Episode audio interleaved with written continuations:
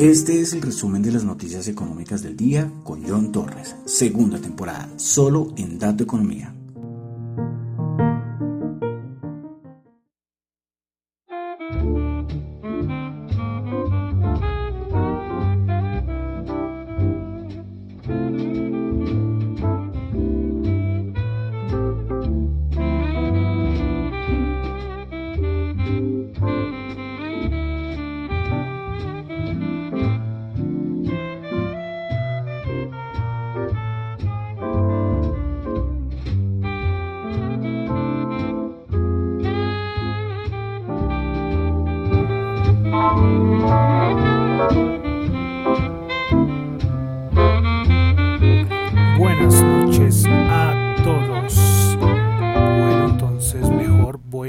Pagar la... Sí, mejor para librarme de, de problemas voy a apagar mejor la, la cortina.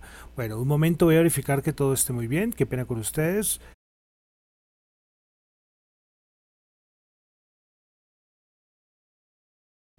Listo, estaba verificando. Qué pena por el silencio ahí. Recuerden que estoy en vivo, entonces me toca me toca ahí pues cuadrar las cosas ahí en el camino. Eh, lo de la cortina, no sé, los últimos días no funciona. Arreglo una cosa y, o sea, y se daña otra cosa, ¿no? pues suele pasar. Bueno, los saludo, mi nombre es John Torres y este es el resumen de las noticias económicas del día de hoy, martes 25 de enero del año 2022. Bueno, entonces quiero saludar a los que me escuchan en vivo en Radio Dato Economía, los que escuchan el podcast en Spotify, recuerden calificarlo de 1 a 5. Los que escuchan el, podcast en Apple Podcast, recuerden, también pueden calificarlo de 1 a 5 estrellas y en YouTube. Pueden suscribirse, pueden darle ahí arriba, ahí abajo. Y Juan David, el oyente del otro día, me, me, me, dijo una cosa y no lo he hecho, no lo he hecho. ¿Cómo hago para que para acordarme? Si Juan David escucha este podcast, por favor, se me recuerda que tengo que colocar el link del canal de YouTube en, en, el, en, el, en el en la descripción del, del canal del, del, podcast, pero se me olvida, se me va, se me va. Eso que lo, lo anoté, pero ah, qué pena, qué pena, qué pena.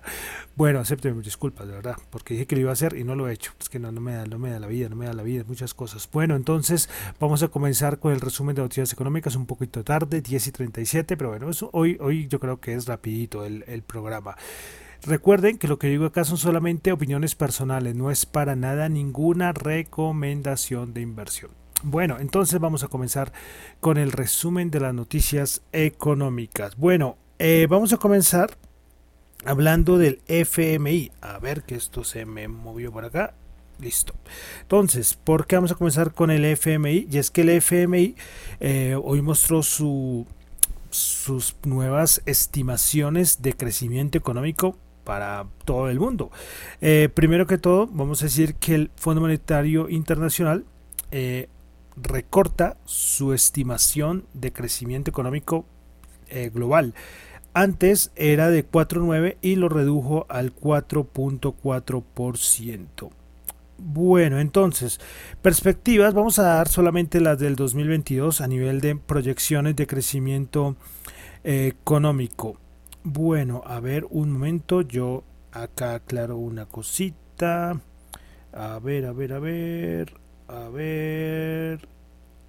Bueno, es que esto no me está cuadrando. Listo.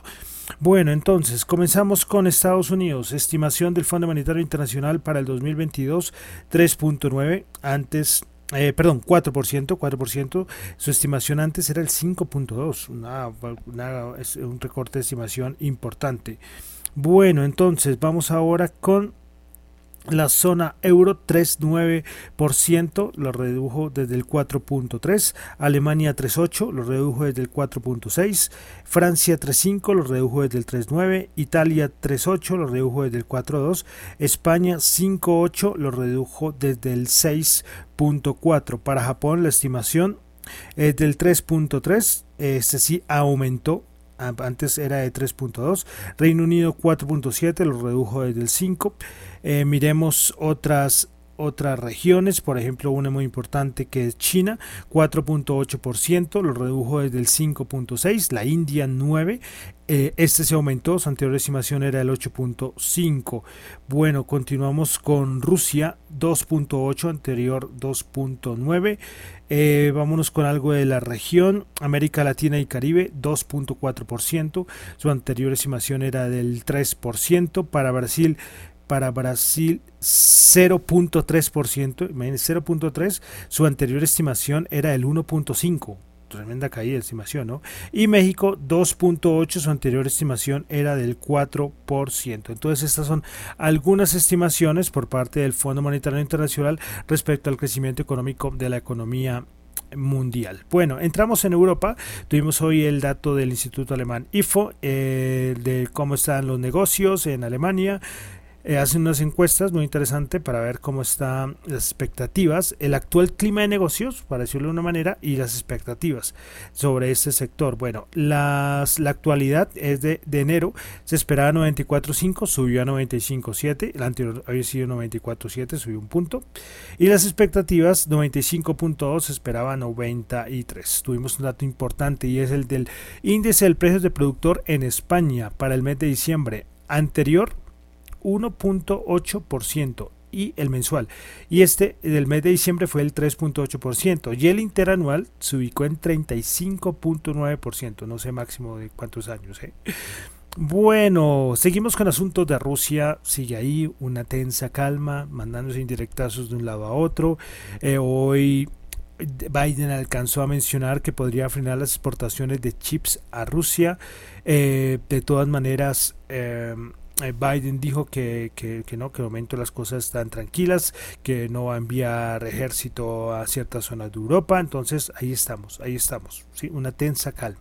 Pero esto no, lógicamente no se ha solucionado ni nada. Eso sí, en Europa están, como les comentaba ayer, en Europa están un poco asustados, porque en pleno invierno la dependencia energética de Rusia es total. Y eso que Estados Unidos dice que, que les van a dar una mano, por si el caso de alguna urgencia. Pero bueno, esto no es tan fácil, ¿sí? Pero, pero bueno. Eh, listo, pasamos aquí a, a, bueno, una cosita de, de, Estados Unidos y es que ayer hubo una, eh, una entrega de prensa de Biden y tenía el micrófono abierto y le hicieron una pregunta sobre la inflación.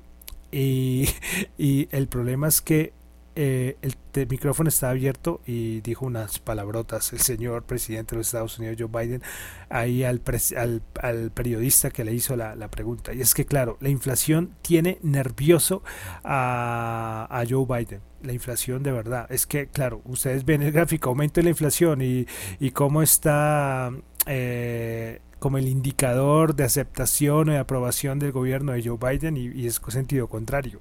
Y claro, entonces ahí venimos a ¿Cuál será la presión que tiene la Reserva Federal acerca de la inflación? Claro, ¿cómo se soluciona entre comillas la inflación? Pues que ella misma se regule o sino que el Banco Central intervenga. Y eso es lo que espera que, mañana anuncie eh, eh, Jerome Powell, ¿sí? La primera aumento de tasas de interés después de, algunos años. Eh, y claro, con su intención de frenar la inflación, pero, pero, pero es que fue curioso, ¿no? ¿Cómo estará nervioso el señor Joe Biden para, para decir tremendas palabrotas. Pueden buscarlo en YouTube. Es unas palabrotas que no las voy a decir acá, lógicamente. Y bueno, y mañana ya saben, Reserva Federal, ¿no? Para recordarles, si algunos no, nos acordaban, de mañana miércoles, eh, miércoles que es mañana, 27 de, de enero. Bueno, entonces continuamos con Colombia. Tuvimos el dato de indicador de confianza del consumidor en Colombia, 37,7%. El más alto indicador se obtuvo en Cúcuta 47.3, mientras que el menor Barranquilla 32.7. Tuvimos parte de Desarrollo de la encuesta de opinión financiera de enero de este 2022. Expectativa de crecimiento económico en 2021 era el 9,7 y eh, a ver, perdón, en diciembre era el 9,5, terminó en 9,7%. Y en 2022 la expectativa en diciembre era el 4 y ahora se ubicó en el 4.5%. Bueno, la tasa de intervención del Banco de la República, el 54,8 de los analistas espera que la tasa incremente a 3,75% y el 4,8 espera que la tasa llegue al 4%. Respecto a la inflación, la expectativa En diciembre era el 5,29% para el mes de diciembre y terminó en 5,62%. Para enero de este año 2022, los analistas esperan que la inflación se ubique en el 6,17%. Respecto a los factores relevantes a la hora de invertir, en primer lugar, condiciones sociopolíticas con el 47,5% aumentó, ¿eh? en el anterior mes era el 44,8%. Segundo factor a la hora de invertir, política monetaria. Tercer, otros factores. Y cuarto, crecimiento económico y factores externos. Y finalmente, como siempre, en la encuesta de opinión financiera, eh, tenemos las acciones que componen el índice de renta variable, los que más le gustan a los analistas. En primer lugar, Bancolombia, con 45,8% de las opiniones, segundo lugar Ecopetrol, tercer lugar Bancolombia, la preferencial, la primera la ordinaria, cuarto lugar Grupo Sura y por quinto Grupo Energía de Bogotá. Bueno, pasamos ahora ya a, los, a las noticias de los mercados, acciones, commodities. Comenzamos con inventarios a pie petróleo. Se espera una caída de 2,1 millones de barriles y se tuvo fue una caída de 872 mil. De gasolina espera un aumento del 2.2 millones de barriles, de, de barriles y, terminó en 2.4 millones. Bueno, hoy dieron resultados, siguen muchas empresas dando resultados financieros en los Estados Unidos. Comenzamos con General Electric, ingresos del, de 20.3 billones, se esperaba 21.4 y lo cual produjo una caída, no sé en cuánto terminaría, ahorita de pronto aparecerá entre las que más haya caído, bueno, con estas volatilidades de mercado, es que volatilidades de mercado fue lo de Microsoft, recién terminó la, la, el día de negociación, eh, Microsoft dio estados de, resultados. Pues beneficio por acción de 2,48, se esperaba 2,03, ingresos de 51,7 billones, esperaba 50, y otros datos buenísimos, pero alcanzó a caer casi como el 5-6% después de, después de cerrado muestran los resultados y en After Hours cayó. Pero después al momentico se recuperó y borró toda la caída. O sea las volatilidades que está viendo el mercado se están viendo hasta en After Hours. Eh, listo. Bueno y con esto entonces vamos a entrar al mercado. ¿qué pasó el mercado? yo les decía que no teníamos ni idea qué iba a pasar hoy. Eh, caídas y volatilidad. Es que cuando el VIX está por lado de los 30 vemos esto ¿sí? Puede ser dos, tres horas de bajadas y después tres horas de subida y volver a bajar. Ya así fue el día de hoy. Los analistas técnicos, como yo les decía, en estas volatilidades, los analistas técnicos son los que están, mejor dicho, gozando, gozando, gozando, gozando, gozando con estas volatilidades, porque el análisis técnico funciona de maravilla, ¿sí? Imagínense eso. Eh, pero, pero bueno, ¿qué, qué, qué tenemos? ¿Qué tenemos? Entonces, dos cositas, bueno, varias cositas. Primero que todo, mañana Reserva Federal, todo el mundo pendiente. Varias, hay unos analistas que dicen que el mercado está esperando que fuera mañana se produzca el fin del mundo y puede ser que no pase absolutamente nada. Pero claro, es que una cosa es el comunicado que está muy bien hecho, es un equipo detrás en la parte de comunicaciones por parte de la Reserva Federal que está ahí cuidando palabra por palabra, pero después viene el bueno de Jerome Powell y ahí es cuando empiezan con las preguntas y, y bueno, problemas de comunicación hay veces que tiene Jerome Powell. Entonces, eh, ahí viene con las cosas. Pero muchos dicen que puede ser que no pase nada. O sea, que cosas sí, que venga el fin del mundo, que van a venir 10.000 aumentos de tasas, puede ser que no. Puede ser que no. Entonces, pero de todas maneras, lógicamente mañana súper pendientes. Eh, porque, primero que todo, por tapering, para saber lo de las fechas y lógicamente por aumento de tasas de interés y a ver si nombra algo de la reducción de balance. Son los tres puntos importantes. Bueno, respecto a lo que pasó ayer, hay muchas cosas. Eh, eh, vienen los cuantitativos. Así, a ver qué fue lo que pasó ayer, que lo del rebote, porque lo del rebote ayer fue una cosa impresionante que no se daba hace mucho tiempo. En el Nasdaq, creo que desde 1980, si no estoy mal, no se da un intradía de esa manera. En el SP500 creo que sí es del 2020. Pero bueno, eh, ¿qué pasó? Y es que ayer fue alguien que salvó el mercado. Un agente del mercado con mucho poder fue el que salvó al mercado. Los niños cuantitativos decían que si hubiera seguido ayer bajando la bolsa con esa, con esa fuerza, porque iba en el 4% cuando apareció esa mano salvadora, que nos íbamos a 4.000 y muchas manos fuertes, muchos integrantes del mercado podrían haber soltado aún más, es decir, se podría haber terminado por, encima, por debajo de los 4.000, pero esa mano salvadora, una mano salvadora, eh, hay unos analistas, eh, que aclaran y dicen, y uno lee por ahí, que es que hay un equipo de rescate por parte de la Reserva Federal que se ha hablado desde hace muchos años, que cuando en los momentos duros aparece, es que parece una mano salvadora, no se sabe quién es, no se sabe quién es, pero que fue una, una persona ¿eh? comprando put, bueno, una cosa de, opciones y toda esa vaina, pero, pero, pero, eh, eh, sí, gran interrogante. ¿Qué, ¿Qué, habrá pasado ayer? ¿Quién habrá sido? Eh, no se sabe. Bueno, eh, continuamos. Eh, entonces ya, yo creo que nada, muy poco, poco más que decir. Mañana será un día muy importante. Dicen que mañana después de la Reserva Federal y según lo que diga, se va a saber eh, qué va a pasar con el, con el mercado. Porque hoy terminamos con bajadas. Entonces estamos eh, cerca del cielo y cerca del infierno. ¿sí? Todos dicen, muchos dicen, siguen insistiendo con los 4.000 puntos. ¿eh? Con los 4.000 que van a ser el, el gran límite de la por parte de, que la Reserva Federal ahora sí y sin, y sin ningún equipo extraño, sino que textualmente salve al mercado. Que por debajo es que la cosa se pondría horrible. Desde por debajo 4000, imagínense, iríamos ya a una corrección del 20%. ¿sí? Pero todo puede pasar. Entonces mañana día, como les digo, día importante. Bueno, Miremos rápidamente entonces qué pasó. Ah, bueno, una cosita, un datico, un datico. Eh, la web de Zero Hash, que es muy conocida, eh, porque tiene, como le dicen, el hombre sin camisa, los que vean en Twitter, y es un es basado en la película Club de la Pelea de Brad Pitt. Algunos no saben, de pronto yo creo que muchos saben. Y pero muy conocido Zero Hash. Bueno, y es que mostró que el 24% de las acciones del SP, el SP500, se encuentran en un mercado bajista, es decir, que ya tienen una caída mayor al 20%. Ojo, ojo esto, 24%. Es que la limpieza interna y en el Nasdaq, yo no sé ya cuánto, a ver si me les averiguo el dato, porque en el Nasdaq yo imagino que este dato debe ser mucho mayor. Estaba como en el 45, 50% hace unos días y con las últimas caídas yo creo que esto se ha agravado mucho más. Bueno, entonces el Nasdaq 100 terminó bajando hoy 360 puntos, bajó el 2,4%, 14.149 puntos. Principales ganadoras eh, tuvimos Amnepteis con 3,4%, Pacar 3%, y Baidu 1.2%. Principales perdedoras del día en el Nasdaq 100, Datadog bajó el 8%, Marvel Technology bajó el 7% y Octa bajó el 6,9%. Bueno, vamos con el SP500 que está en 4.356 puntos, bajó 53 menos 1,2%. Principales ganadoras del día en el SP500.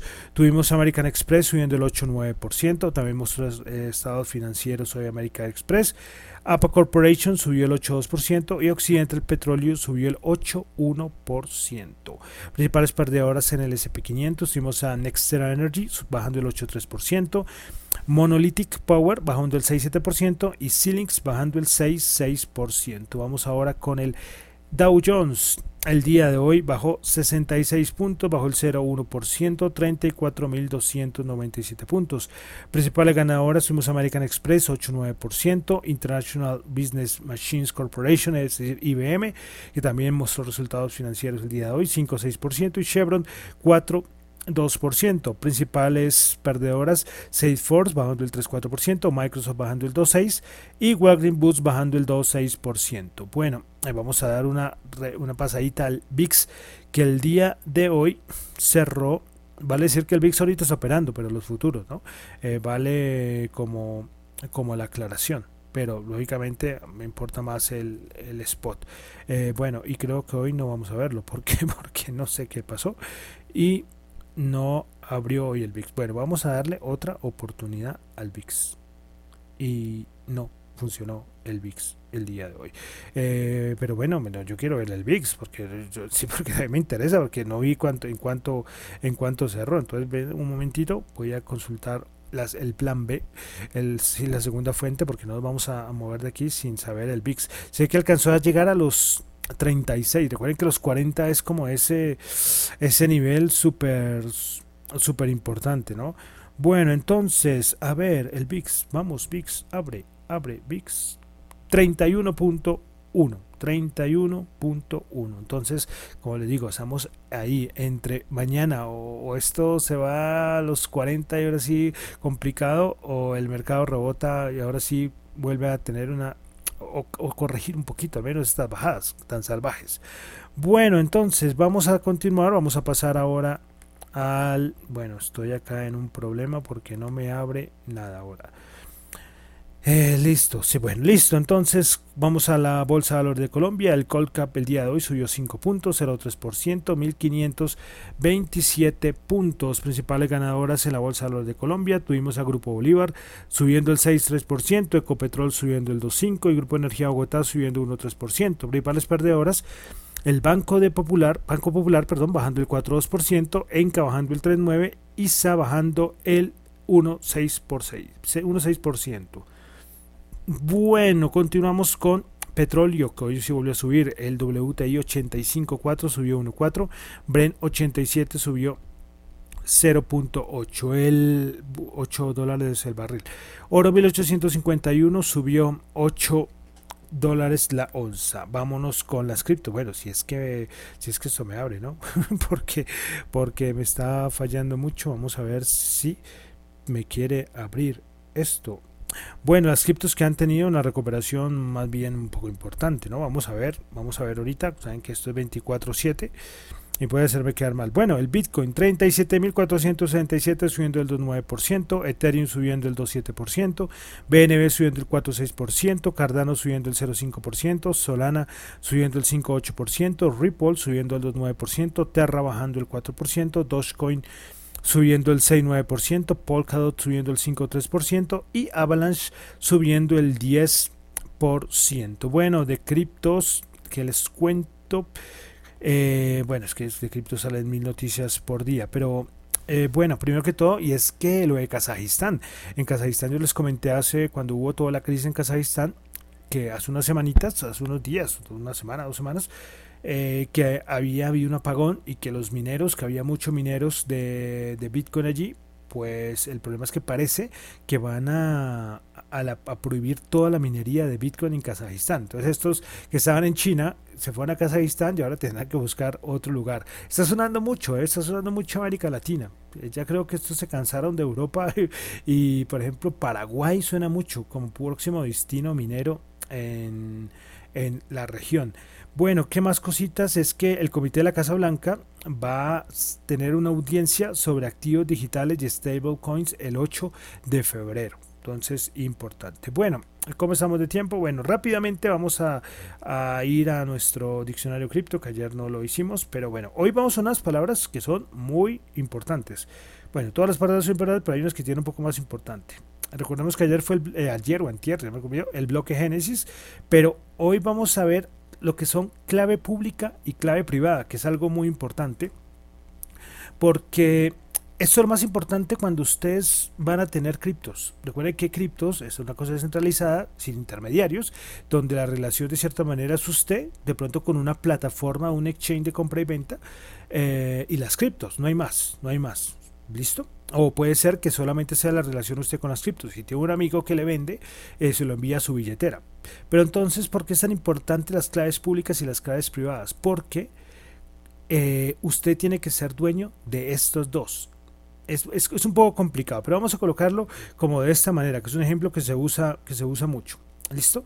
La clave pública es como si fuera el número de cuenta bancaria. ¿Listo? Que yo le digo a alguien, oye, dame el número de cuenta para hacerte una consignación y uno le da el número de cuenta a todo el mundo. Bueno, a todo el mundo es porque hay un conocido o alguien, listo, hey, perfecto, consígname y bien. Entonces eso es como la clave pública.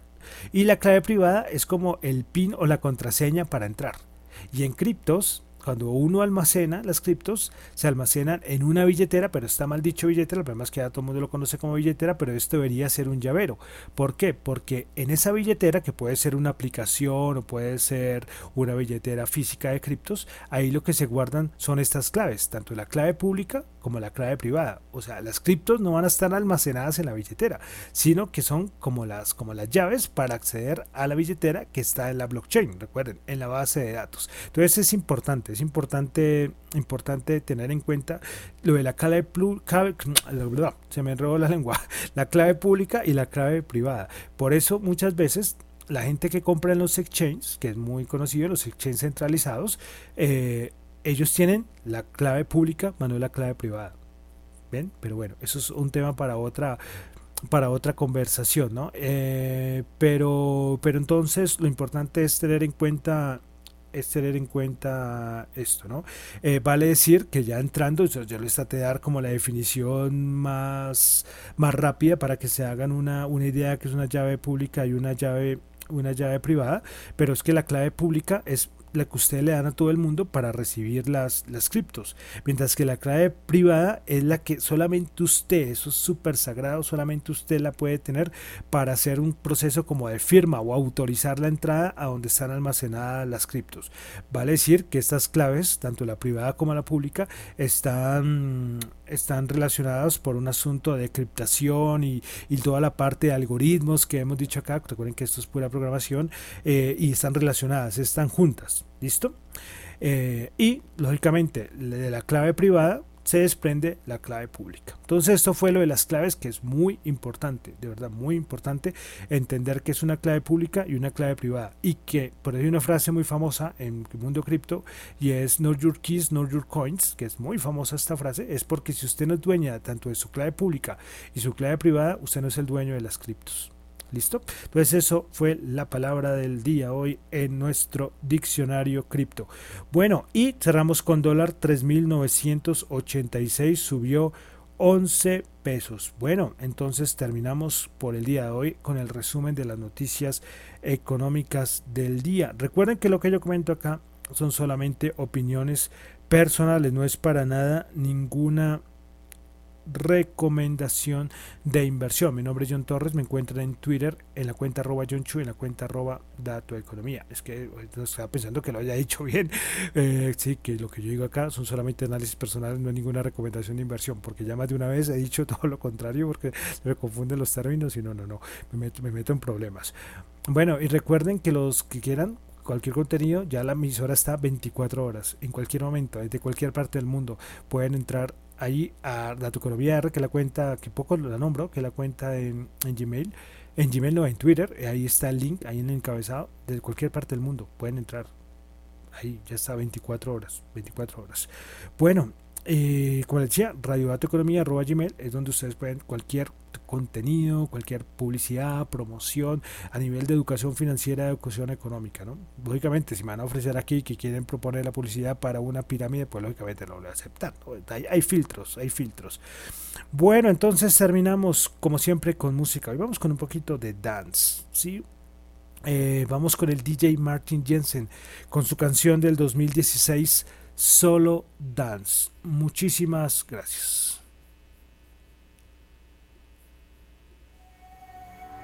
In the faded light, you touch my body.